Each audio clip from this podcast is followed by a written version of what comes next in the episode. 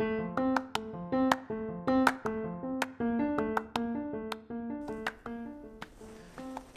hola, ¿cómo están? Bienvenidos a English is Power Radio, el programa que te enseña a hablar inglés de una forma fácil, rápida y divertida. Como todos los lunes, soy Charlie y agradezco desde ya pues, tu sintonía a este nuevo episodio de nuestro programa en radio. Estamos bien emocionados ya con este episodio. Somos 10 episodios ya grabados en lo que va el año 2020. Súper, súper feliz en lo personal. Em, les agradezco desde, desde ya todos sus comentarios. Agradezco siempre que están sugiriendo en redes sociales cuáles son los temas que quieren que hablemos en ese espacio que está diseñado para, para ustedes. Está pensado y hecho pues en ayudarles a, a, seguir mejorando su inglés. Y si todavía estás como en el, en el proceso de decir, bueno, eh, no sé si el inglés es para mí, eh, no sé qué beneficios tiene, etcétera. Bueno, también para que te puedas animar, a que puedas empezar a aprender el, el idioma universal y pues abrirte puertas en todo aspecto en tu vida cuando puedes hablar el idioma. Eh, mi nombre es Charlie, gracias por, tu sintonía nuevamente. Estoy bien emocionado. Eh, por, estar nuevamente con ustedes y, recordarles siempre que nos puedas eh, seguir este es un programa de English is Power y nos puedes seguir en todas nuestras redes sociales, búscanos en Instagram como English is Power 4U o en Facebook como English is Power for Life 4, for número 4 y Life de vida. Hoy vamos a hablar de un tema súper interesante. I'm gonna talk about a super special topic that you guys uh, recommended on all our um, social media accounts. Nosotros estoy recomendando mucho estas, este, este tema y es uno, un tipo gramatical. Vamos a hablar de un tipo gramatical que es tan, tan importante que lo podamos usar y poder como mm, mixear, como mix with other grammar tenses lo vamos a, le vamos a poner el nombre de, bueno, así es como se llama, eh, Simple Past, el pasado simple. Este junto con, con, otros, con otros grammar tenses son, son temas, es un, es un tipo gramatical que debemos utilizar pues de una forma pues muy correcta, de, una, de la forma correcta, de la forma eh, más específica, porque cuando tú logras usar bien el simple past, el pasado simple, logras eh, pues hablar obviamente de cosas, eventos pasados. Vamos a ver los usos, eh, vamos a ver, por ejemplo, vamos a distinguir un verbo de acción versus el verbo to be, porque también tiene su forma pasada. Eh, el día de hoy voy a estar, eh, no estoy acompañado, ya estamos ahí como recibiendo solicitudes de quienes quieren participar en las, en las siguientes emisiones de English Power. Pero quería tomar este, este tiempo hoy sí para poder hablar eh, un poquito más a, a, fondo del Simple Past. Eh, vamos a, básicamente el Simple Past por definición lo vamos a, lo vamos a expresar como el tiempo gramatical para hablar de hechos pasados, de experiencias pasadas, eh, descripciones pasadas cuando utilizamos the verb to be, um, el verbo ser o estar. Vamos, voy a empezar. Eh, hablando de los usos, the usages of simple past, right? And the first one is we use simple past, guys, to express completing action in the past. Lo vamos a utilizar para hablar de acciones completadas. Cuando hablamos de completadas quiere decir que empezaron en el pasado y terminaron en el pasado. Eh, no hay otro, por ejemplo, otros tiempos gramaticales como un tiempo eh, presente perfecto. La acción empieza en el pasado y puede ser o no verdadera todavía en el presente. Eso ya lo vamos a hablar un poquito más a detalle, ¿ok? Uh, however, guys, simple past is you started the action in the past and you completed it in the past. La empezaste en el pasado y se terminó en el pasado. Como dice la canción, lo que pasó, pasó. ¿Sí? Eh, I will give you some examples um, about the first usage. Um, so here we go. I saw a ghost last Friday. I saw, yo vi. So el, el verbo pasado de, de, de es saw. Yo vi un fantasma el último viernes. El último viernes, ok, fue hace 3, 2 o dependiendo cuando estés escuchando este podcast, right? Um, fue tiempo, días atrás. Pero yo vi ese fantasma, yo lo, yo lo, yo lo pude percibir. Pero la acción la, la vi en el pasado y el, el, el, el, fantasma posiblemente desapareció. Entonces ya no lo volví a ver más. Solo la acción se completó. Palabra clave aquí es last. Ok, último. Last Friday, último viernes. Uh, usage number two. Now let's move on. To describe a series of completed actions in the past. Muchas veces tenemos que hablar de acciones, hacer una lista de acciones que hicimos en el pasado. Uh, I'll give you some examples. I finished work, walked to the beach, and found a nice place to swim. Entonces, finalicé de trabajar, caminé a la playa y encontré un lugar bonito para nadar. So, fueron tres acciones que hizo en el pasado y fueron consecutivas, ¿sí? Las mismas terminaron en el pasado. Now let's move on to usage number three, okay? To express habits in the past. Para hablar de hábitos que teníamos en el pasado, posiblemente esos hábitos, seguramente ya esos hábitos ya no los tenemos. Um, I'll give you an example, guys. When I when I was young, um, I watched a lot of television every day after school. Okay. Cuando yo era joven, era más chico, miraba mucha televisión eh, cada día después de la escuela. So, después de la, del colegio, llegaba al colegio y recuerdo que almorzaba. Y luego lo que hacía era sentarme a ver televisión, caricaturas, eh, ya pues cuando crecí fui viendo ya, tele, ya, series así de niños adolescentes. Pero ese era un hábito que yo hacía. Ya no lo hago en el presente because I don't have a TV now. Porque ya no tengo una televisión ahorita.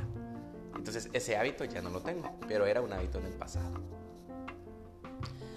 Eh, So, básicamente, guys, esos son los usos del simple past. Ya te puedes empezar a imaginar.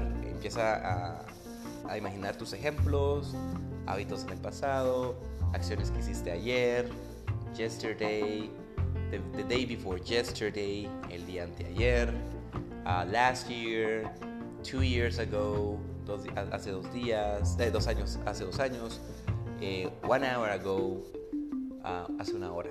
¿Ok? Todas esas frases son importantes para poder eh, hablar en Simple Past.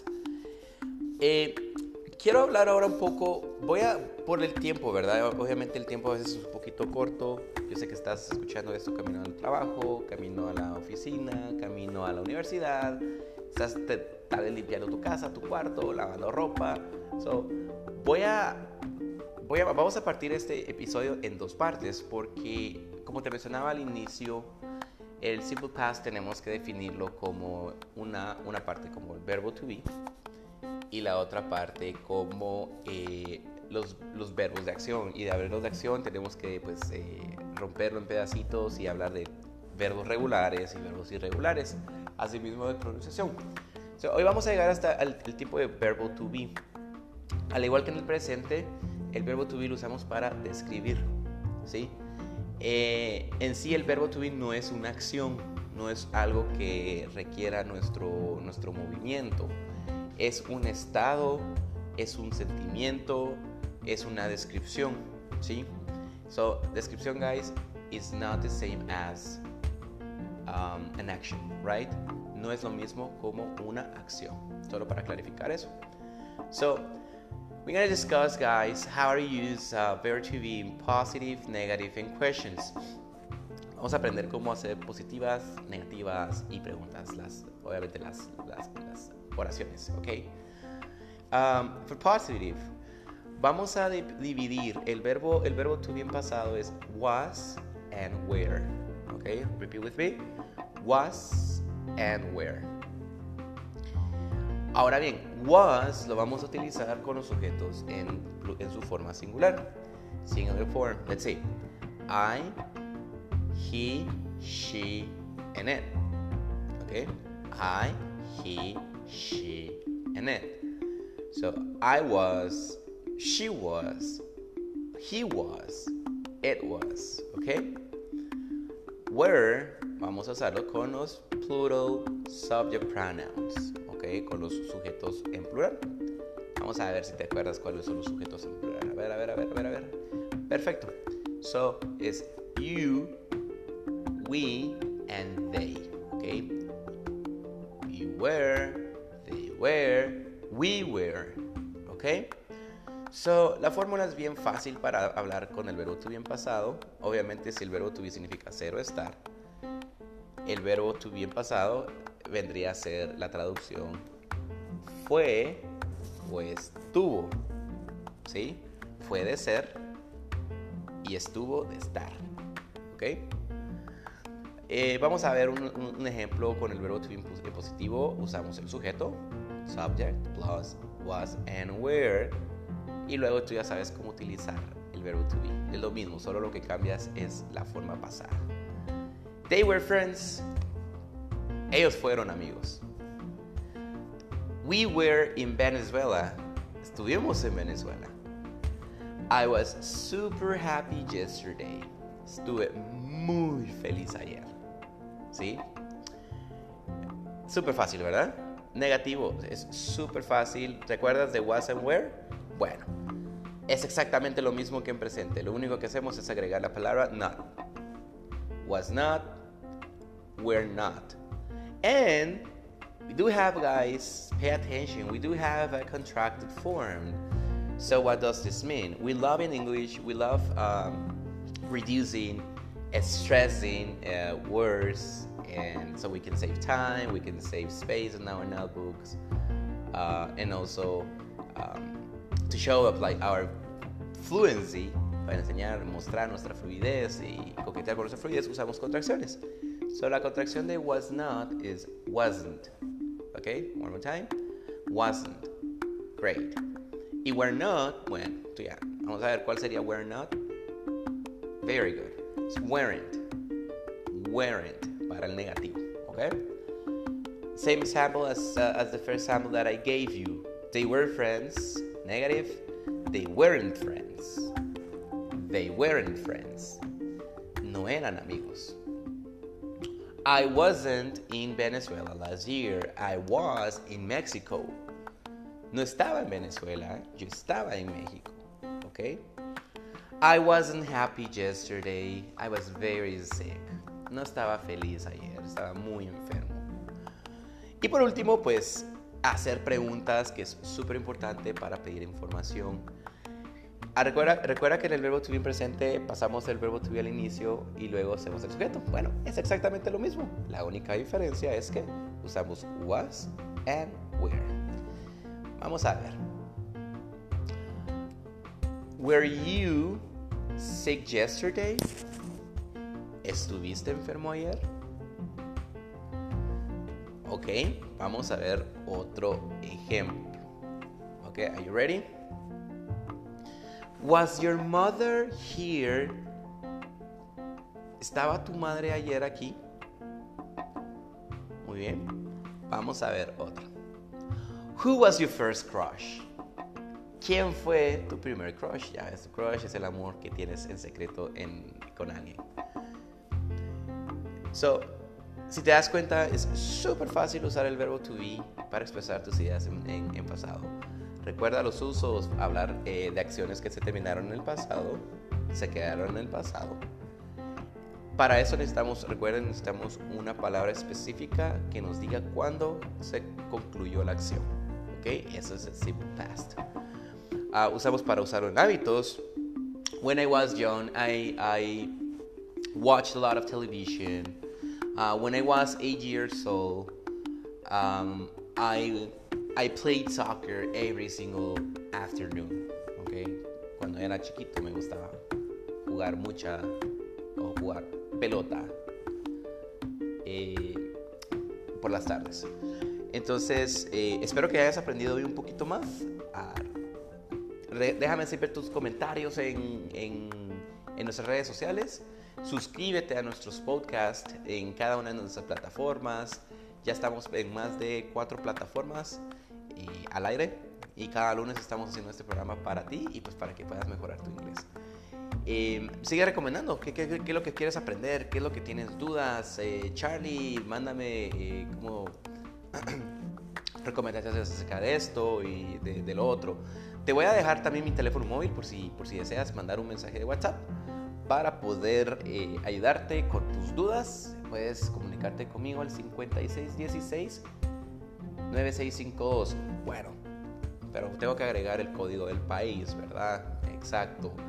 Entonces, uh, 502, código de Guatemala, el bello país en Guatemala, en Centroamérica, de, centro, de Guatemala para el mundo. so, puede ser 502 5616 9652, ¿ok? 5616 9652, un mensajito. Y si quieres pedir información más de, de nuestro programa de inglés, el cual está revolucionando la forma de aprender inglés de una forma rápida, fácil y divertida, súper dinámica y aprendiendo inglés en solamente 8 meses. So, puedes pedirme información si quieres recomendar a tu amigo para que él también pueda ser parte de esta gran experiencia. English is Power. Mi nombre es Charlie, como todos los lunes, te doy muchas gracias, te deseo el mejor de las semanas, échale ganas con tu inglés, practica, lee bastante en inglés, mira videos, escucha música en inglés, ve a tus clases de inglés y en muy poco tiempo verás que vas a poder hablar inglés como los mejores. Nos vemos, bueno, nos escuchamos en la siguiente emisión. Que pases un feliz día. Un abrazo y hasta luego. Adiós.